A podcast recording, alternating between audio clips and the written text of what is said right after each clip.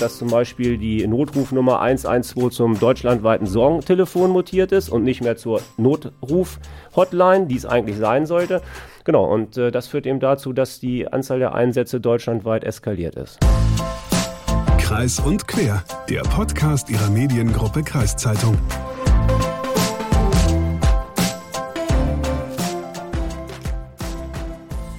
Leslie, wurdest du schon mal von einem Krankenwagen transportiert? Also musstest du die 112 anrufen? Also transportiert wurde ich schon mal von einem Krankenwagen, da war ich fünf Jahre alt und hatte einen Fieberkrampf. Selbst gerufen habe ich die 112 mit fünf Jahren aber noch nicht. Das waren dann meine Eltern. Wie sieht's denn bei dir aus? Ja, ich bin ja schon etwas älter als du und äh, ich hatte leider schon das Vergnügen oder in Anführungszeichen das Vergnügen vom Rettungsdienst abtransportiert zu werden über die Nummer 112 und ich denke mal bei bei so Einsätzen wie bei dir und bei mir, da war es auch wirklich notwendig und berechtigt diese diese Nummer zu wählen und die Rettungsdienste kommen zu lassen. Aber das ist leider leider längst nicht bei allen so. Und damit sind wir auch schon beim Thema dieser Podcast-Folge angekommen. Aber jetzt erstmal Hallo und herzlich willkommen. Ihr hört Kreis und Quer, den Podcast der Mediengruppe Kreiszeitung. Ich bin Hagen Wolf und ja, mir gegenüber steht ein neues Gesicht. Leslie. Leslie, willst du dich kurz vorstellen, bitte? Ja, gerne. Ich bin Leslie Schmidt und ich produziere jetzt zusammen mit Hagen den Podcast Kreis und Quer. Also von mir aus auch ein herzliches Hallo. Ich freue mich, dass ich jetzt an Bord bin. Ja, ich bin auch froh, dass du dabei bist und ich bin neugierig und gespannt, wie das mit uns beiden jetzt sich so weiterentwickeln wird. Aber wir starten jetzt direkt ins Thema. Wird der Rettungsdienst ausgenutzt? Gibt es viele Einsätze, die eigentlich gar nicht sein müssten? Darüber habe ich mit Christian Hoffmann gesprochen. Er ist der Pressesprecher vom DRK Kreisverband in Pferd. Pferden und mit Carsten Brandt. Er ist der Einsatzleiter für die Rettungskräfte beim DRK in Pferden. Und ich habe Christian Hoffmann als erstes gefragt, ob die Zahl der Einsätze in den letzten Monaten beim Rettungsdienst gestiegen ist. Die Zahl der Einsätze, die hat sich enorm erhöht. Genau, das ist eigentlich auch eigentlich das viel tragendere Thema äh, im deutschen Rettungsdienst, also tatsächlich von Nord nach Süd und von Ost nach West. Die Eskalation der Einsätze, die äh, dazu führen, dass die Kolleginnen und Kollegen des Rettungsdienstes von der Anzahl der Einsätze her mittlerweile klar überfordert, also ich will nicht sagen überfordert, das bessere Wort ist überlastet sind. Das ist einfach eine sehr hohe Überlastung, die festgestellt wird, äh, egal wo man in Deutschland guckt, aber gleichzeitig in ihrem medizinischen Wirken, also mit ihrer Kompetenz, die sie durch die äh, hochqualifizierte Ausbildung sich erworben haben, völlig unterfordert sind. Also ich habe die Überlastung in der Quantität und äh, in der Quantität der Einsätze, weil sie definitiv viele Einsätze unterhalb der Notfallschwelle sind, äh, ist eben eine absolute Unterforderung festzustellen festzustellen. Das heißt, die Zahl der Einsätze hat sich ähm, größtenteils deswegen erhöht, weil der Rettungsdienst immer öfters gerufen wird, wo man gar nicht braucht. Genau, das ist äh, im Grunde eigentlich so zu erklären, dass es äh, früher äh, mit unseren Schnittstellenpartnern, die es gibt, ob es die Hausärzte sind, die Pflege ist, der ärztliche Notdienst ist, äh, auch die Krankenhäuser äh, und alle Schnittstellenpartner, mit denen wir eben diese große Schnittstelle haben, äh, da hat sich eben im Gesundheitssystem etwas geändert. Also ich gehe sogar so weit, dass ich sagen würde, also dass unser Gesundheitssystem am Wanken ist und in den Schnittstellen, die der Rettungsdienst hat, ist der Rettungsdienst aktuell alleine der Lückenfüller und gleicht Defizite aus den anderen Bereichen aus. Und das schlägt eben zu Buche, dass man Einsätze eben hat, die nicht indiziert sind am Ende des Tages, dass zum Beispiel die Notrufnummer 112 zum deutschlandweiten Sorgentelefon mutiert ist und nicht mehr zur Notruf-Hotline, die es eigentlich sein sollte. Genau, und äh, das führt eben dazu, dass die Anzahl der Einsätze deutschlandweit eskaliert ist. Herr Brand, was macht das mit den Einsatzkräften, wenn die immer öfters raus müssen, obwohl sie eigentlich gar nicht raus müssten?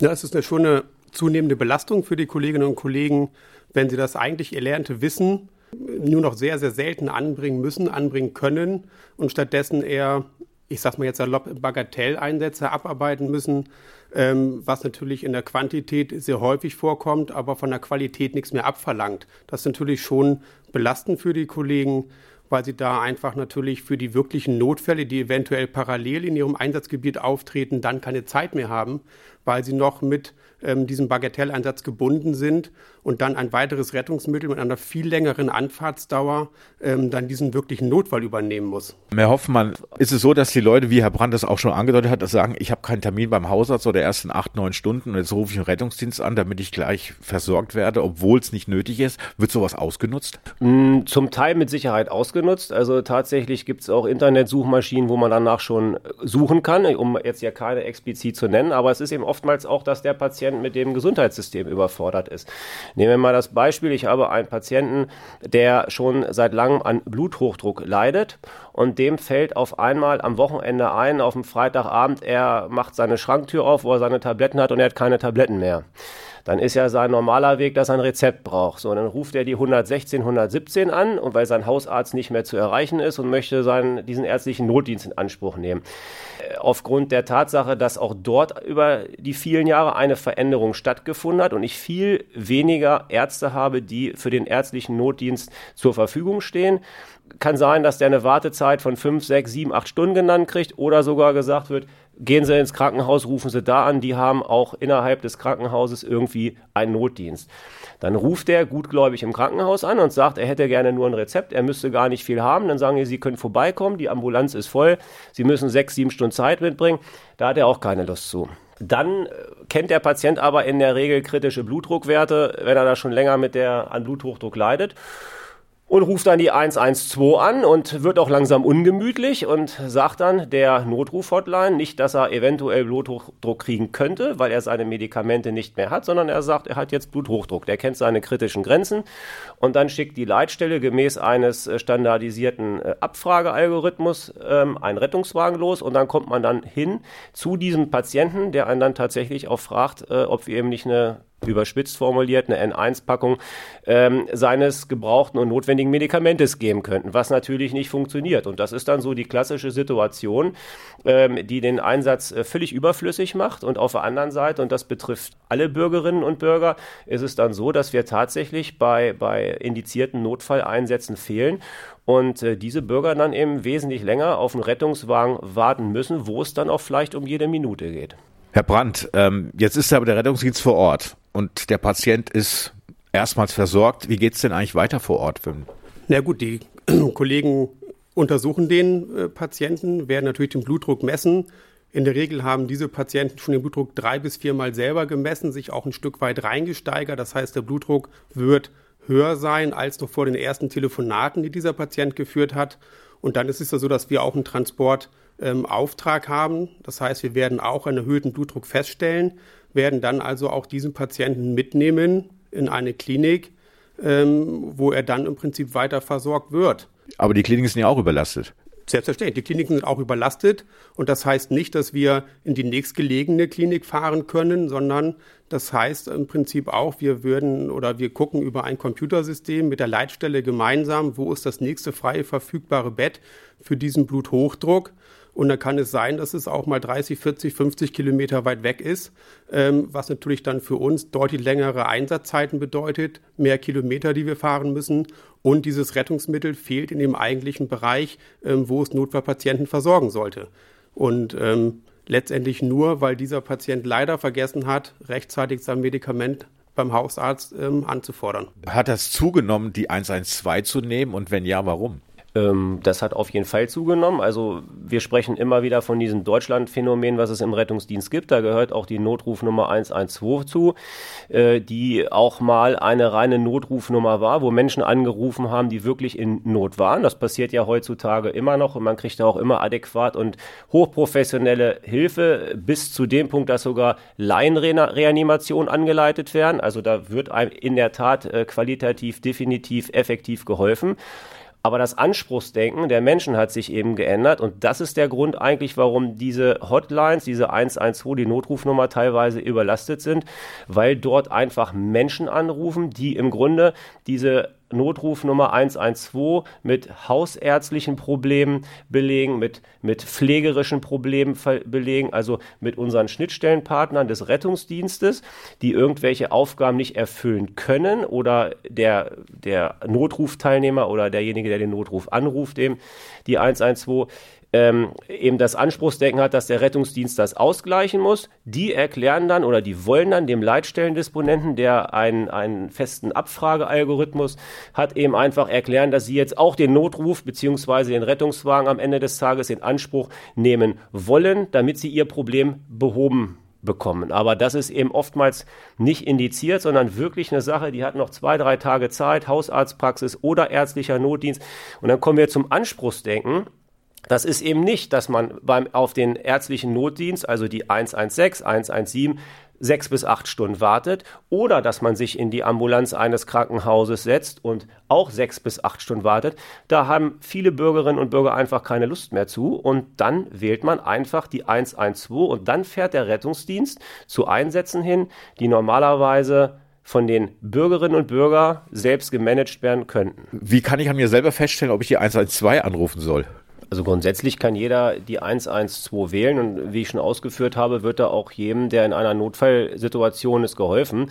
Und die Leute, die wirklich äh, einen Rettungswagen oder einen Notarzt benötigen für ihren äh, gegenwärtigen Gesundheitszustand, äh, wird auch immer aus, ausreichend äh, ähm, Rettungsmittel und ausreichend Rettungsdienstpersonal da sein. Das ist überhaupt nicht das Problem sondern es geht eigentlich um den Anteil, die wirklich teilweise auch vorsätzlich äh, den Rettungsdienst anrufen. Also man kriegt da definitiv äh, Antworten reflektiert, im Notfalleinsatz auch, von dem hilfesuchenden Bürgerinnen und Bürger, die einem sagen, wir haben euch jetzt gerufen, damit das schneller geht und ich nicht irgendwie sechs oder acht Stunden warten muss. Darum seid ihr hier. Also das kriegt man wortwörtlich auch so dokumentiert. Und da muss man eben ganz einfach sagen, das ist das Grundproblem des, des Rettungsdienstes in Gesamtdeutschland und das betrifft leider Gottes auch wirklich jeden, äh, äh, jede Bürgerin und jeden Bürger, weil jeder kann mal derjenige sein, der dringend notfallmedizinische Hilfe benötigt, wo es um Minuten geht, aber dann kein Rettungswagen da ist, weil er mit Bagatelleinsätzen gebunden ist, die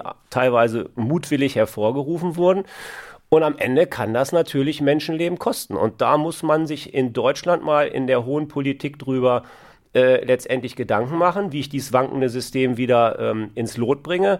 Und das andere ist natürlich auch, dass man regional tatsächlich ein wenig dagegen steuern kann. Also man hat noch zwei, zwei Asse im Ärmel als, als sage ich mal, äh, regionaler äh, Rettungsdienst, auch als, als Träger des Rettungsdienstes. Also das sind die Gebietskörperschaften am Ende des Tages. Man hat noch den sogenannten Notfallkrankentransportwagen, der im Rettungsdienstgesetz hier in Niedersachsen verankert ist. Das heißt, der entlastet schon mal die Rettungswagen weitestgehend, was die Einsätze unterhalb der eigentlichen Notfallschwelle betrifft. Und dann gibt es noch äh, relativ neu, aber mittlerweile auch schon äh, vom Monitoring her bewährt den gemeinen Notfallsanitäter.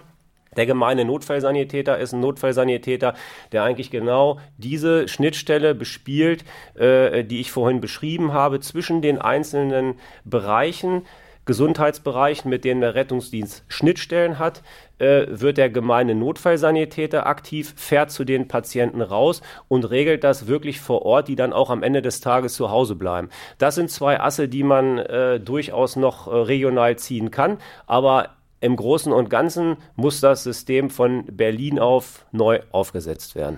Gibt es einen Tipp von Ihnen, wie man es am besten neu aufsetzen kann von Berlin aus? Was wäre Ihnen denn am liebsten? Es ist immer so, wenn man Leute aus der Praxis einbindet, die viel Erfahrung haben und äh, die auch wissen letztendlich, wo es die Schmerzen gibt und die auch entsprechend zu Wort kommen lässt und keine theoretischen Lösungen anbietet, dann kommt das meistens zu einem gutes Ergebnis. Und äh, da müsste man sicherlich hinkommen, dass die äh, Praxis einfach mehr ähm, herangezogen wird, also so wie das letztendlich auch in jeder Marktforschung der Fall ist. Also wenn irgendeiner jemand was ändert, wenn irgendein Unternehmen sein Portfolio neu aufsteht oder auch in der Bundesrepublik Deutschland äh, festgestellt wird, wie viel Fahrradfahrer das gibt, dass es mehr Radwege bedarf dann muss man auch da das Monitoring ranziehen und muss eben der Wahrheit ins Auge gucken und sehen, dass es da irgendwie eine Fehlentwicklung gibt und dann muss man entsprechend dagegen steuern, sich mit den Praktikern zusammensetzen und pragmatische Lösungsansätze definieren. Und nur so geht das, aus der Theorie heraus oder von oben herab wird das Problem nicht gelöst, sondern am Ende des Tages äh, wird es Menschenleben kosten, weil für einen Notfallpatienten kein Rettungswagen mehr da ist. Ein sehr interessantes Interview, was du da mit dem DRK in Pferden geführt hast. Und das passt auch so zu dem, was ich bei Instagram so mitbekommen habe. Ich folge da nämlich einem Rettungssanitäter und der schildert das Problem ganz gut. Bei Instagram kann man nämlich seinen Alltag mitverfolgen und da berichtet er auch von Einsätzen, die eigentlich gar keinen Rettungswagen benötigt hätten. Zum Beispiel schildert er einen Einsatz, wo der Rettungsdienst gerufen wurde, um Koffer hochzutragen. Oder einen Einsatz, wo jemand einfach nur Schluck auf hatte. Also es ist schon Wahnsinn, für was die 112 so gerufen wird. Ja, ich habe auch gehört äh, von einem anderen Rettungsdienst, äh, dass, dass der mal gerufen wurde, damit der besagte Patient in Anführungszeichen einfach in die nächste Stadt kommt, um dort einkaufen gehen zu können. Aber ich wollte natürlich auch prüfen, ob der Rettungsdienst wirklich so oft zu Bagatelleinsätzen gerufen wird. Und deswegen bin ich auch beim DRK in Pferden mal im Rettungswagen mitgefahren. Und was da alles passiert ist und ob da wirklich viele Bagatell-Notfalleinsätze waren in Anführungszeichen. Das erfahrt ihr in der nächsten Folge von Kreis und Quer am nächsten Freitag.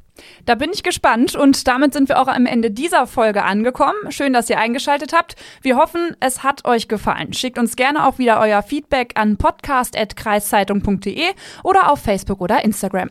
Ja, und der nächste Podcast der Mediengruppe Kreiszeitung, der kommt bereits am Mittwoch aktiv im Archiv. Und äh, ich hoffe, ihr hört ihn euch an. Und ansonsten, ja, nächsten Freitag beim Rettungsdienst in Pferden unterwegs. Bis dann. Bis dahin.